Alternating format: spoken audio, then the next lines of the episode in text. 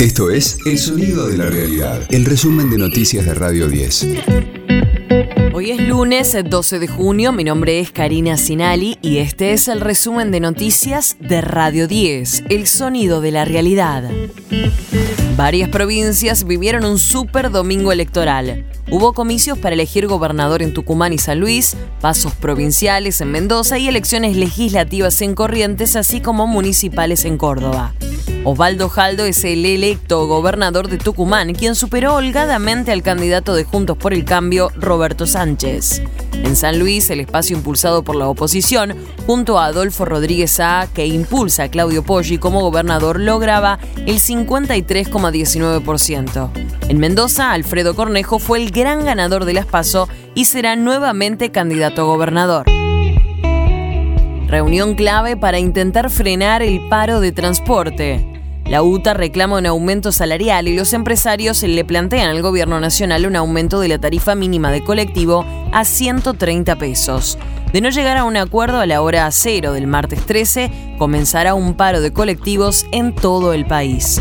El titular de la FATAP, Gerardo Ingaramo, anticipó que es muy difícil que pueda evitarse no llegamos a ningún tipo de entendimiento, pasamos a un cuarto intermedio para las 17.30 del día lunes y UTA anunció un paro nacional de transporte por 24 horas para el día martes para transporte de corta y media distancia del interior y también del AMBA, porque en el AMBA tampoco llegaron a, a un acuerdo. Entonces no entiendo las declaraciones del ministro cuando todavía, por ejemplo, en el interior no cobramos los subsidios correspondientes al mes de mayo.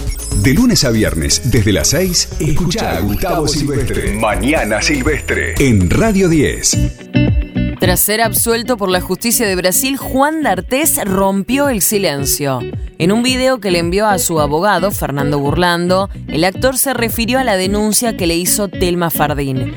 En él agradeció a todos los que confiaron en él. La justicia ya emitió dos fallos y fueron claros y contundentes y por eso quiero agradecer a Dios porque cuidaste a mi familia, cada uno de ustedes que a pesar de esa lucha cotidiana podían pensar en lo mejor para esto. Claro, lo mejor sería la justicia, ¿no? Pero la justicia con sus tiempos, escuchando a todos, no una sola versión, no un solo relato, no prejuzgando, no entrando en la condena social. Y lo hacía con, con mensajes, con un abrazo, con mirada, con rezos y fue importantísimo para nosotros, fue sanador y te lo quería agradecer. Uruguay se consagró campeón del mundo sub-20. Venció a Italia 1-0 en el estadio Diego Maradona de La Plata.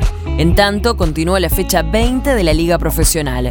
Jugará Newell's Unión, San Lorenzo, Central Córdoba, Banfield River, Instituto Racing y Vélez Argentino Juniors. Radio 10, el sonido de la realidad. Silencio.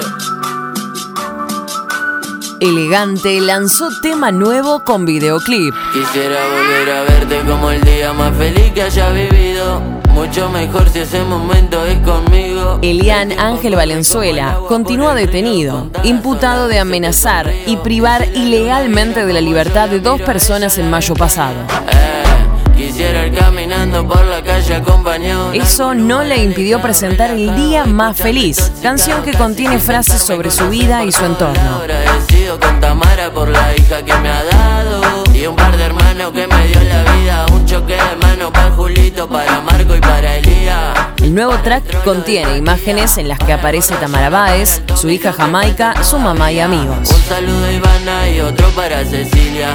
A poco de conocerse acumula 994 mil vistas en su canal de YouTube.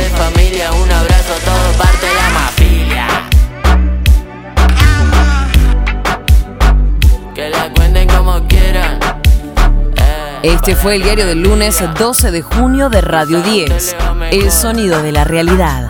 ah. El barrio con el barrio. El resumen de noticias de Radio 10. Seguimos en redes y descarga nuestra app.